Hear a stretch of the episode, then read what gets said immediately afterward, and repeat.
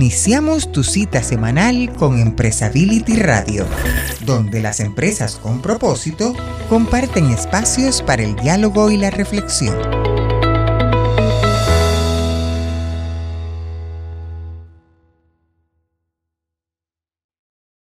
Jaime, ¿cómo estás? Qué gusto saludarte una semana más de Empresability Radio. Pues Felipe, yo estoy muy contento porque el día de hoy vamos a tratar un tema muy interesante sobre economía de la reputación. Se trata poco ¿eh? de este tema que es tan importante y vamos a tener un invitado de lujo para que nos lleve por esos rumbos. Así es, nuestro experto y amigo Mauricio Gutiérrez Magaña, quien es eh, Chief Strategy Officer de Jeffrey Group, ¿no? una posición eh, regional que acaba de, de, asumir. Él estuvo durante casi siete años como director general de las operaciones de Jeffrey Group en México, una, una agencia líder muy reconocida en el campo de, de la comunicación y las relaciones públicas. Y, déjame decirte, Jaime, que además él ha sido nombrado por los próximos dos años como embajador para México del Corporate Excellence Institute, donde tenemos a un, a un gran amigo dentro de Empresability, este miembro de nuestro consejo asesor, Ítalo Pisolante. Sí, ah, mira, nada más, Ítalo aparece también ahí eh, en el equipo nuevamente, qué bien. Y Mauricio fue parte del congreso que tuvimos hace varios días nuestro tercer Congreso Iberoamericano de Responsabilidad Social. Nos escribieron mucho sobre su ponencia, sobre su participación, así que creo que es muy bueno para todos volver a recordar y a tener aquí a Mauricio Gutiérrez. Sí, en el que además nos hablará no solamente de la economía de la reputación, sino también nos presentará, hablando del, del Corporate Excellence Institute, nos hablará sobre las megatendencias eh, en, la, en la agenda empresarial para el 2023. Entonces, ¿qué te parece si escuchamos una vez más a Mauricio Gutiérrez en estos ecos de nuestro Congreso Iberoamericano de Responsabilidad Social. Claro que sí, pues es un gusto, tengamos a Mauricio y luego regresamos. Empresability Radio. Gracias a ustedes de verdad por volverme a invitar y por volverme a proponer estar eh, conversando con, con, las personas que nos están escuchando. Yo quisiera hablarles hoy de la economía, de la reputación. Yo quisiera, como toca siempre, pues hacer un pequeño, un pequeño punto de partida, ¿no? Como llamamos el snack, ¿no? Sobre la mesa y creo que el headline es muy claro, ya sea como empresas o como individuos, pero siempre desde el espectro empresarial. Yo creo que hoy vivimos en un contexto convulso y totalmente sin precedentes, ¿no? Y probablemente pudimos haber dicho lo mismo el año pasado y probablemente pudimos haber dicho el año, lo mismo en el 2020, pero la realidad es que solamente con matices nuevos pero el contexto sigue siendo altamente retador, ¿no? Con lo que nos encontramos son con cosas eh, diferentes. Evidentemente hablo hoy de los remanentes de la pandemia. La volatilidad y el caos en los mercados sigue estando ahí, ¿no? Al igual que los asuntos globales como el Brexit, ¿no? Los nuevos populismos, que son algo que tenemos muy, muy de cerca en nuestra región y por supuesto que hoy es imposible de evitar eh, eh, el análisis del contexto político para poder tomar decisiones acertadas en materia de comunicación. Pero a eso le sumamos todo lo que son eh, ciberataques, las fake news que las vemos desde hace mucho tiempo ahí, ¿no? Pero hay algo que está realmente rompiendo con las prácticas y es el avance del capitalismo social y sobre todo pensando en el activismo y el escrutinio ciudadano, que cada vez va a más y a más y a más. Lo que sí es una realidad es que cuando pensamos en reputación, evidentemente tenemos que pensar en la gestión de las expectativas de los, de los diferentes stakeholders, de los diferentes grupos de interés, eh, independientemente de que los llamemos algunos críticos o no, o no críticos, pero lo que sí es un hecho, y es algo que yo hablo continuamente como parte de mi práctica profesional diaria, es, y estoy seguro que muchos de ustedes me van a dar la razón, es que hoy surgen agentes sorprendentes. No solamente sorprendentes, sino que hoy, a diferencia de lo que pudo haber pasado hace 10 o 15 años, estos agentes tienen muchísima autoridad moral, porque nos movemos en un mundo en donde la autoridad no solamente viene es técnica, no solamente financiero, sino que por otro lado la autoridad hoy eh, tiene que medirse desde el punto de vista moral. Y a eso le tenemos que sumar las expectativas laborales a las que nos enfrentamos todas las personas que nos movemos en las organizaciones y que tienen mucho que ver con lo que esperan los colaboradores de nosotros. Ahora, cuando hablamos de economía de, la reputación, también se nos podría venir a la mente la revolución de la reputación. Yo creo que podríamos hablar de las dos cosas, y esto tiene mucho que ver con los dos proyectos que comentamos hace un momento. Entonces, podemos hablar de economía de reputación, por supuesto, pero también podríamos hablar de que la revolución de la reputación ha llegado a nuestros mercados y, y no hay vuelta atrás. O sea, tenemos que ir hacia adelante, independientemente del contexto en el que cada uno de los países, con cada una de sus particularidades y características, evidentemente enfrenta. ¿No? Pero lo que sí es un hecho es que las cosas no han cambiado demasiado y hoy seguí, podríamos seguir utilizando este término de buca, en donde si pudiéramos resumir esta volatilidad, esta incertidumbre, este caos y esta ambigüedad que impera en los mercados, la realidad es que al final todo esto, todo esto se traduce en una presión constante de parte de eh, los diferentes stakeholders y el nivel de ebullición eh, que hay en cada uno de los mercados.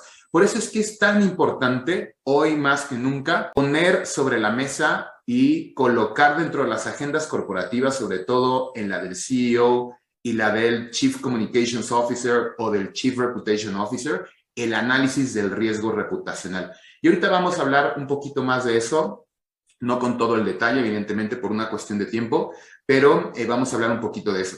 Y lo que sí también es un hecho es que hay tres elementos muy importantes que en mi opinión son los que están cocinando el, el, el, el, entorno. Un cambio de paradigma absoluto en donde en este caso los profesionales de la gestión de intangibles están obligados a tener una visión multi-stakeholder, sobre todo porque cada día surgen más agentes sorprendentes o cada día se fragmentan eh, los stakeholders, con lo cual es mucho más complicado medir esas expectativas y responder a ellas. Y además de eso, vienen las emociones.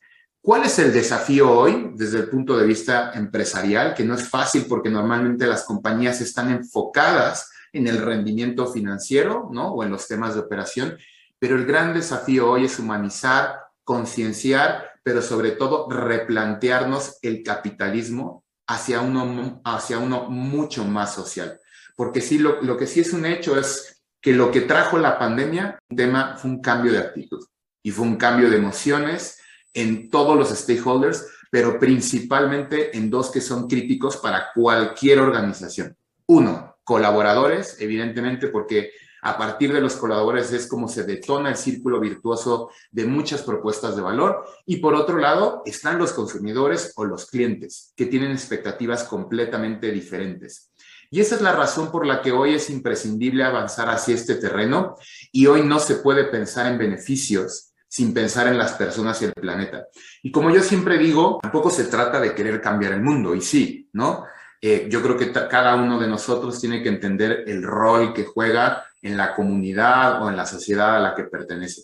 Pero de lo que sí se trata es de identificar una causa que tiene mucho que ver con nuestra actividad, que está en el corazón de nuestra actividad y avanzar hacia ella y tratar de ayudar en la medida de lo posible a que esas expectativas se resuelvan, pero por otro lado, a contribuir al desarrollo de esas propias comunidades, porque así es como vamos avanzando en el terreno de intangibles que tiene que ver con cuatro elementos, como yo le digo, fantásticos, ¿no?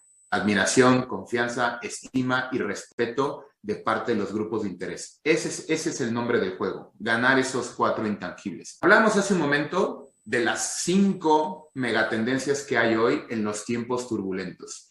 Las compañías están obligadas prácticamente a avanzar en esta dirección. Por supuesto, a adoptar las mejores tecnologías porque hay una disrupción tecnológica impresionante y por otro lado lo que llaman el speed of light, que en este caso pues es actuar con rapidez y entender que las fronteras se han roto entre los mercados y eso nos hace cambiar también el modelo de comunicación. En el segundo punto es el, liderazgo responsable.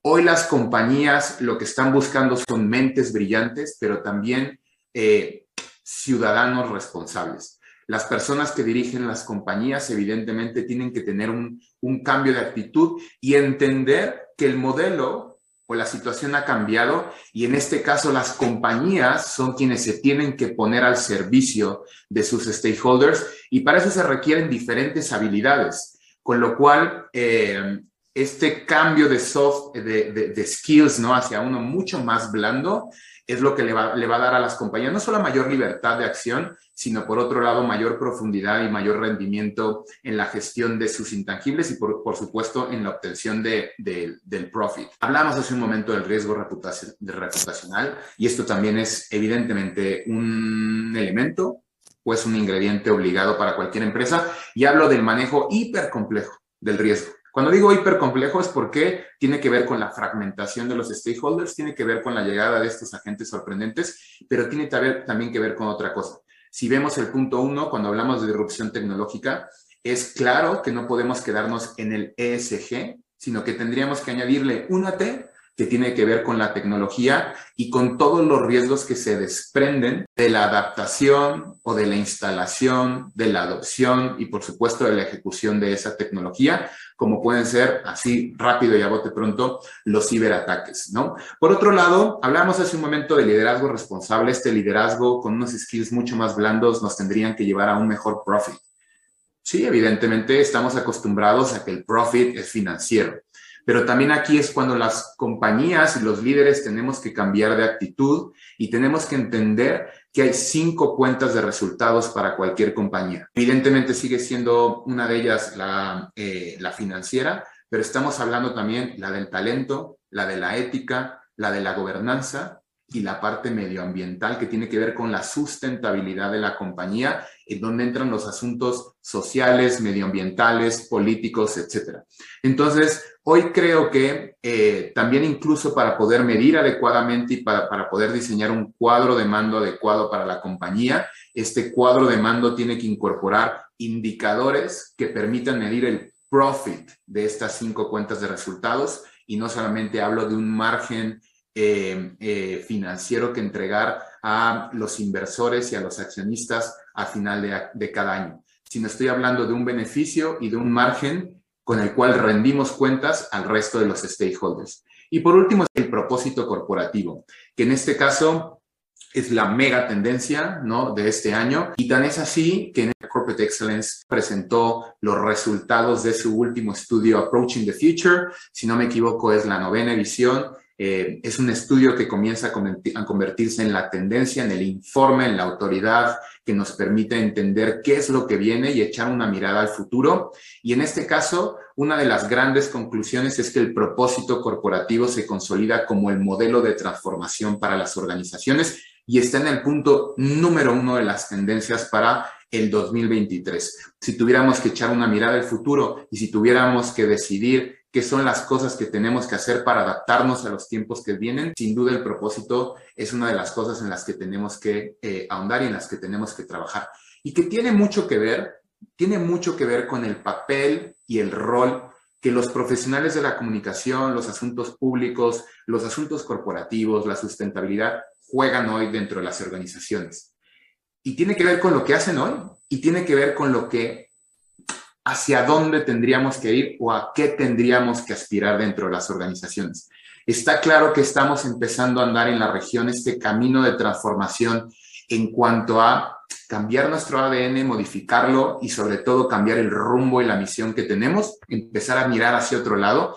Y eso pasa por hacer la evolución o transitar de la posición de director de comunicación al Chief Reputation Officer y al final adoptar el rol del nuevo estadista junto con el CEO dentro de las organizaciones. Si tuviera yo que decirlo de otra manera, siempre digo exactamente lo mismo, y es, estamos llamados a ser los guardianes de la reputación dentro de la compañía, porque somos eh, las personas que contamos con los skills para poder entender esas expectativas, pero sobre todo para poder diseñar la narrativa que nos permite conectar con todos, con todos esos stakeholders. Si tuviéramos que ir hacia las megatendencias, evidentemente el propósito, el diseño o el rediseño, porque muchas compañías tienen su propósito, pero solamente hace falta rediseñarlo. Pero está en nuestras manos diseñar e integrar el propósito en el ser, decir y hacer de la compañía. Que finalmente la conjunción. O la combinación de estos tres elementos son como dan como resultado el modelo para poder empezar a gestionar los intangibles dentro de las compañías. Evidentemente, si, tomamos en cuenta todas las tendencias y si tomamos en cuenta el entorno en el que se están moviendo las compañías, se requiere de una nueva mentalidad. No podemos seguir pensando, ¿no? Este, este ejemplo de los caballos percherones, ¿no? No podemos seguir pensando que solamente tenemos que abocarnos a lo que sucede en nuestros mercados o en las comunidades donde operamos. Tenemos que hacer una amplitud de miras una amplitud de visión y empezar a considerar dentro del análisis del juego que estamos jugando, del tablero en el que nos estamos moviendo, los asuntos globales. Con lo cual se requiere una nueva mentalidad para operar en un entorno completamente global que combine los asuntos geopolíticos supranacionales, ¿no? O fuera de los mercados donde operamos, con las especificidades de cada uno de esos mercados. Ahora, si tuviéramos que decidir también hacia, hacia dónde tendríamos que ir, tenemos que adoptar una nueva actitud y tenemos no solamente que convertirnos en líderes con unos skills técnicos diferentes y con nuevas capacidades, sino que por otro lado tenemos que cambiar la actitud y con eso me refiero a convertirnos en ciudadanos comprometidos con las causas políticas, sociales y medioambientales. Una frase en México que yo creo que resume esto y es que no solamente tenemos que ser eh, eh, personas buenas, sino tenemos que ser buenas personas.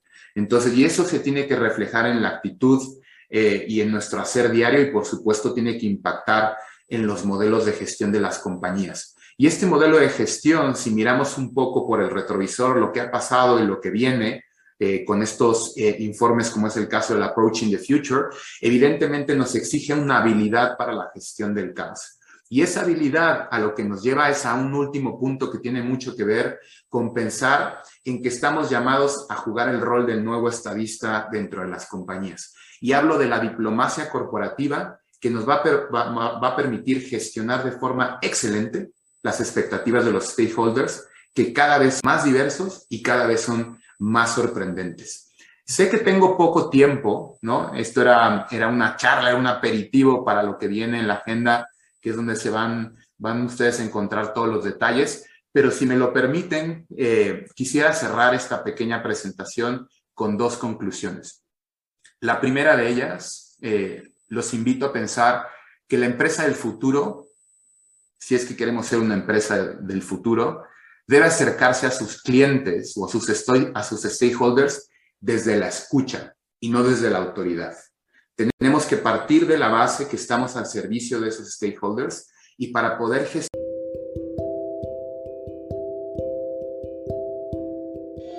Empresability Radio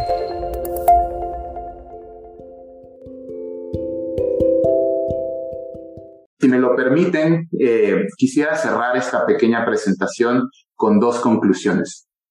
La primera de ellas, eh, los invito a pensar que la empresa del futuro, si es que queremos ser una empresa del futuro, debe acercarse a sus clientes o a sus, a sus stakeholders desde la escucha y no desde la autoridad. Tenemos que partir de la base que estamos al servicio de esos stakeholders y para poder gestionar adecuadamente esas, esas expectativas, lo primero que tenemos que hacer es escuchar. Porque desde la escucha es nosotros podemos crear ese valor y podemos incluso diseñar ese propósito que nos sirve de brújula para determinar o definir hacia dónde queremos llegar o a dónde queremos eh, llegar, ¿no? Y también lo que tenemos que hacer es actuar desde las creencias compartidas, desde el valor compartido y desde un modelo de comunicación multidireccional.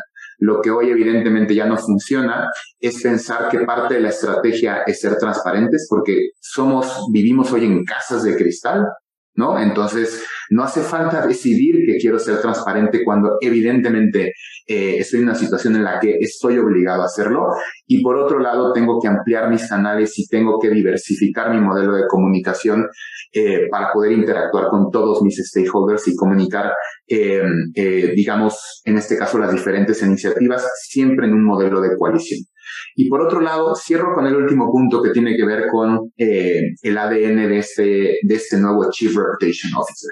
Y es que las empresas más exitosas sin duda, serán aquellas que hagan de la experiencia en asuntos diplomáticos, porque estamos hablando de asumir las funciones que normalmente estaban relegadas en los diplomáticos, ¿no? O en las embajadas, probablemente, pero eh, será de aquellas que hagan de la experiencia en asuntos diplomáticos y la gestión de stakeholders un elemento estratégico en su modelo de gestión de intangibles. Y con eso cierro, además de agradecer evidentemente a Jaime y a Felipe una vez más la oportunidad de poder estar con ustedes en esta ocasión con este espacio breve pero importante. Y yo espero que esto, que insisto, es un snack, les permita, ¿no? Desde ahora empezar a reflexionar y empezar a cocinar algunas ideas que Felipe Jaime, muchísimas gracias como siempre. Empresability Radio Pues Jaime, un privilegio haber escuchado nuevamente a Mauricio Gutiérrez hablarnos de la economía de la, de la reputación. Siempre preceptos muy interesantes los que nos, nos trae. Pues, bueno, a mí eh, Mauricio siempre me parece que es muy esquemático y, y por eso nos ha llevado con un tema que realmente es fácil de entender en el sentido de que ya ves que nos da propuestas, nos da ideas, analiza con mucho eh, espíritu muy acucioso. Eso creo que es una ventaja de qué, qué buena exposición hemos tenido, Felipe, y, y haber tratado un tema que es tan importante como el de la economía de la reputación. Así es, y esta figura nueva de la que él habla del, del Chief Reputation Officer como sí. embajador de la reputación de la empresa, función que está apareciendo en muchas organizaciones. Oye Jaime, pues déjame decirte que estamos llegando a nuestro episodio número 76, gracias al apoyo y a la confianza de nuestro público y de toda la comunidad de Empresability. 76, qué barbaridad. No, hombre, pues muy bueno. Y gracias a que hemos tenido 76 semanas para poder hilarlas y hacer este producto, este programa que tanto nos gusta. Pues sí, la verdad es que ha sido una gran oportunidad y, y, y, me atrevería a decir que un material coleccionable. Ha sido una gran oportunidad la que hemos tenido nosotros junto con, con Fernando, con Eduardo, con Jari, de ir aprendiendo cada semana de diferentes temas, actualizándonos de la voz directa de los protagonistas, de nuestros invitados, en diferentes temas de la agenda de la sostenibilidad y la responsabilidad social. Con un gran profesionalismo por parte nuestra, pero ahora, oye, sí me gustaría que Mauricio Gutiérrez estuviera en otro podcast, pero además creo que hay que invitarlo a nuestros siguientes eventos. Creo que este es un expositor que no puede faltar. Este podcast se transmite por Apple Podcasts, Spreaker, Spotify, Anchor, todas las plataformas y pueden además captarlo desde nuestra comunidad.empresability.org. ¿Ya cuántos tenemos en comunidad ahí enlazados? 3.600, Jaime. Bueno, no, la verdad es que no he actualizado después del Congreso lo, los datos, pero prometo que para las próximas semanas ya damos un dato más preciso. Lo que sí te puedo actualizar, Jaime, que tenemos ya más de 950 personas suscritas en el podcast, en Empresability Radio, en, en Spotify y en Ancho, lo cual habla de público que ya está siendo recurrente y escuchando los capítulos cada semana. Queremos invitarlos, Jaime, a que nos propongan temas, a que nos propongan invitados, qué cosas les gustaría escuchar y qué ideas se les ocurren para poder mejorar y hacerlo entre todos, construirlo entre todos. Desde, desde luego que sí, yo creo que hay que hacerlo y bueno, pues entonces este fue el podcast número 7676 ya. Pues, ¿qué te parece si despedimos el programa y nos escuchamos la próxima semana? Muchas gracias, Felipe. Suerte. Y hasta aquí, Empresability Radio, tu espacio para dialogar y reflexionar sobre las empresas con propósito. Estaremos esperándote para la siguiente semana.